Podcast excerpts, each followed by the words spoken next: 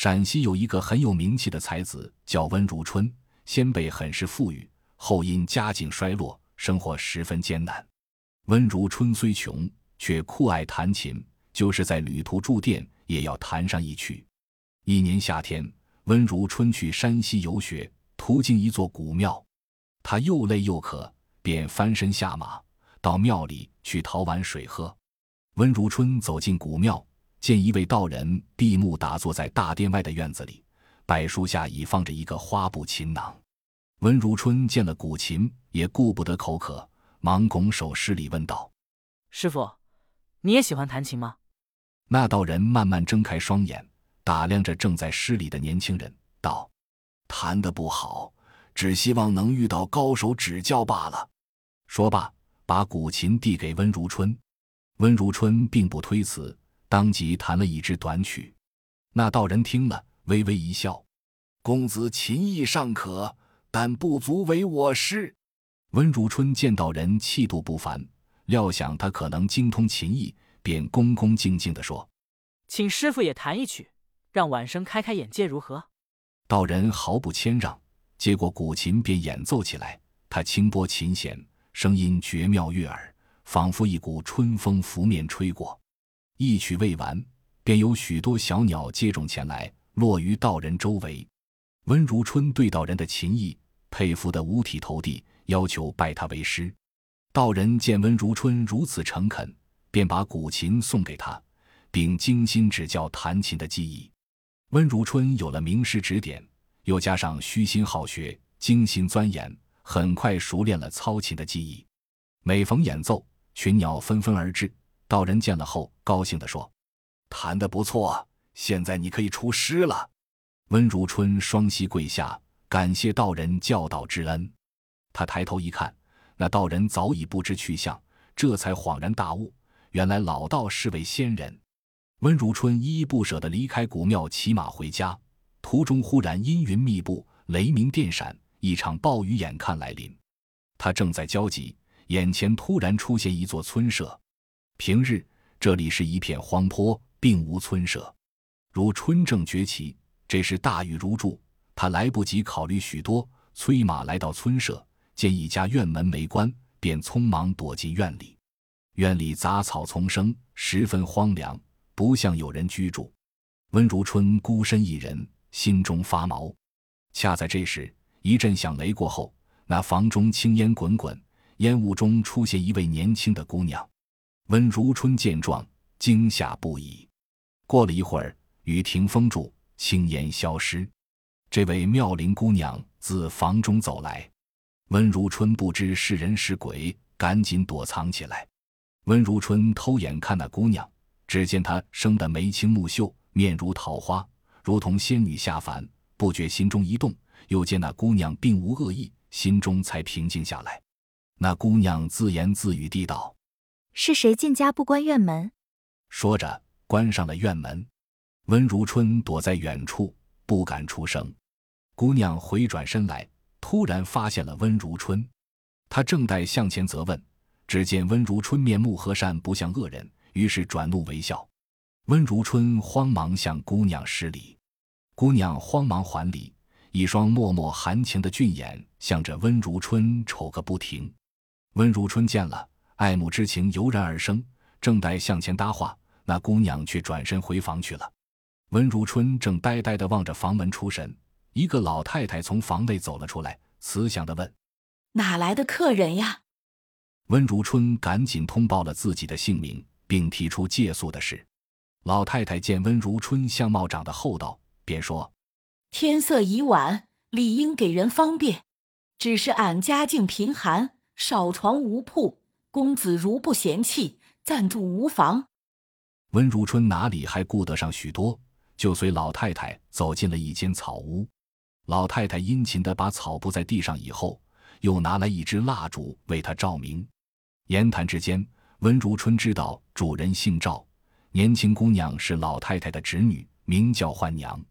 焕娘从小就失去了父母，很是可怜。温如春对焕娘的身世深表同情。向老太太说明自己尚未婚配，想和焕娘结为终生的伴侣。老太太为难地说：“这倒是一件好事，可俺不敢答应。温如春一听，急忙追问原因。老太太摇了摇头，叹了口气，说：“一言难尽啊。天不早了，你就快歇着吧。”说完，转身走了。温如春因思念幻娘，无法入睡。为解除心中烦闷，他取出古琴，用悠扬的琴声来消磨这难熬的长夜。幻娘闻听那悦耳的琴声，早已动心。她悄悄来到温如春住室的窗外，侧耳倾听。琴音悠扬，充满深情。听着听着，不觉双泪俱下。幻娘心想：听琴音公子对我满怀爱恋之情，但因自己是鬼身，不能与公子结为婚配，为报公子知遇之恩。将来一定设法成全公子婚姻。他听了片刻，含泪离开了窗前。为了赶路，温如春见天色放晴，不等天明，解开了拴在门楼下的马，回头朝幻娘住的房间看了一眼，便依依不舍地离去。温如春回家不久，当地一位人称葛公的告老还乡的大官，听说温如春琴艺高超，亲自把他请到府上，为自己弹琴消遣。从此。温如春天天应邀来葛公家弹琴。一天，温如春正弹得入神，忽见葛公之女梁公在仙帘倾听。温如春久闻梁公不但生得美丽，而且能赋诗填词，两人目光相对，彼此怀有深情。温如春回到家里，将爱上葛公之女梁公的事告诉了母亲。母亲正愁儿子因为家贫不能娶亲，忙托媒人去葛公家提亲。没人见过葛公，便把温家提亲之事如此这般讲了一番。葛公虽然知道温如春不但精于弹琴，而且很有学问，但总觉得他家里太穷，因此便一口拒绝了。温如春听了媒人的回话，知道葛公嫌贫爱富，从此之后，他再也不到葛公家里去弹琴了。可在他的心里，怎么也忘不了梁公。温如春心情烦闷。整天借助琴音表达对梁公的爱恋之情。这天夜里，幻娘来到温如春的窗前，从琴音里得知公子的心意，心想：葛公嫌贫爱富，妨碍了公子与梁公的结合，我何不设计成全他们呢？梁公自从那次听琴以后，便对温如春产生了爱慕之心。他多么希望再次听到他那含情的琴声，但他哪里知道，由于父亲的拒绝。温如春再也不上门了。由于见不到温如春，梁公心里总像少了什么似的。晚上，他翻来覆去难以入睡；白天，经常默默地坐在窗前。他望着窗外的花草和树上自由歌唱的小鸟，呆呆地出神。一天，梁公带着丫鬟在花园中散步，他正想着自己的心事，丫鬟突然拾到一张信纸递给他。梁公一看。原来是一首《西渔春》词。回到屋里，梁公反复吟诵这首词，越吟越觉得词意缠绵，情深意浓，充满爱恋的词句，深深地打动了他的心。梁公想，这首词难道是温公子的手笔？怎么会落到园中？梁公觉得这首词恰恰表达了自己对温公子的深情，他取出笔墨纸砚，工工整整地把词重抄了一遍。借以寄托对温公子的爱情。抄完，他正想再仔细品评一番，转眼间那首词却不见了。丫鬟找了好久也没找到。梁公更觉得奇怪，这首词凭空而来，又不翼而飞，难道有人暗中作祟不成？梁公正在怀疑，葛公经过女儿绣房外拾到了这首词。他看那词句全是儿女情长之事，又出自女儿的手笔，简直气坏了，心想。女大不中留，于是他打定主意，赶快把女儿嫁出去。就在这时，临邑有一家姓刘的大官差媒人前来葛府给他儿子提亲。葛公心里非常喜欢，但又不大放心，要媒人让刘公子亲自来一趟，自己要亲眼看看他的人品。丫鬟听到这一消息，赶到绣房向小姐报喜。梁公听后，忙问：“喜从何来？”丫鬟便把林毅刘府差媒人前来提亲一事告诉了他。梁公一听，十分焦急，心想：父亲嫌贫爱富，拒绝了温公子，难道这婚姻非要门当户对不成？想到这里，他忙让丫鬟去探听虚实。早饭后，刘公子应邀来到葛家。葛公一见刘公子生的清秀俊美，脸上立即露出满意的笑容，亲自把他迎到自己的书房内。葛公见刘公子聪明文雅，又是名门子弟，心中很是高兴。他在言谈话语之中露出了答应这门亲事的意思。葛公送走了刘公子，美滋滋地回到了书房。他自信眼力不差，给女儿找了个好女婿。哪知他正在得意。突然发现刘公子坐过的椅子上有一只绣花鞋，葛公拿起绣花鞋一端详，一股脂粉的香味直往鼻子里钻，心里立即升起一种厌恶情绪，以为刘公子竟如此轻佻。他一气之下命令家人把媒人找来。媒人来了，葛公也不让座，生气的把绣花鞋往媒人面前一丢，说道：“看看你做的好没！”竟然给我选来这样一位无德无才的花花公子！那媒人一看绣鞋，不由得惊呆了。媒人心中觉得奇，但仍百般为刘公子讲情，并说这绣鞋肯定不是公子所为。葛公哪里相信，婚事就这样吹了。这一切被躲在内室里的丫鬟听了个一清二楚。丫鬟看到刘家的亲事告吹，急忙回到绣房，故意开了个玩笑，说。婚事已定，难以更改。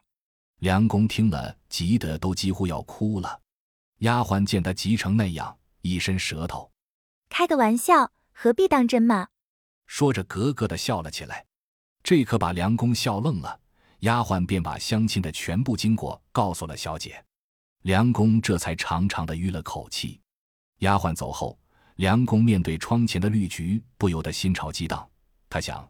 多亏那只绣鞋和刘家的亲事才算了结，我一心思念温公子，由于父亲的阻拦，谁能出面搭这个桥呢？这天，温如春正在自家园里赏菊，看着看着，忽然有几颗黄菊花变成了名贵的绿菊。温如春觉得奇怪，这方圆百里之内，唯有葛公家有几颗绿菊，这菊花怎么会变的呢？他正在院里欣赏着这些奇异的绿菊，猛地发现。菊丛中有一张折得方方正正的信纸，温如春打开一看，上面有一首《惜余春》词。回到屋里，他反复推敲，觉得这首词写得很妙，只是不知词的来历，又因词中的“春”字和自己名字的“春”字相同，所以就更加喜欢。温如春越看越觉着词写得好，禁不住细加评语。这时正好葛公听说温如春家的菊花变绿。前来观赏，温如春忙放下笔，把他迎进屋里。葛公一见桌上的词，不由大吃一惊，这分明是女儿抄的《西渔春》词，怎么会落到温公子手里？温如春因自己家的评语轻佻，急忙夺过来揉作一团。葛公见了，更觉得其中有鬼。他联想到公子的绿菊已是女儿所赠，原来女儿已偷偷的爱上温公子了。回到家里，葛公立即把自己的发现和怀疑告诉了夫人，让他追问梁公是否给温如春写过辞书，是否把绿菊送给了温如春。葛夫人恐怕事情越闹越大，传到外面有商家风，提出不如干脆把女儿嫁给温如春。葛公虽然不满，也只好同意了。丫鬟忙把葛公夫妇同意梁公与温公子结亲的事告诉了小姐。梁公听了十分高兴，但他们都不知道温公子家的菊花为何变绿，更不知道那首《西渔春》词如何落到公子手中。温如春得知葛公终于同意了他和梁公的婚事，心中分外高兴。结婚这天，他特意把朋友们请到家中举行绿菊宴，并为宾朋操琴演奏，众人赞不绝口。洞房之夜。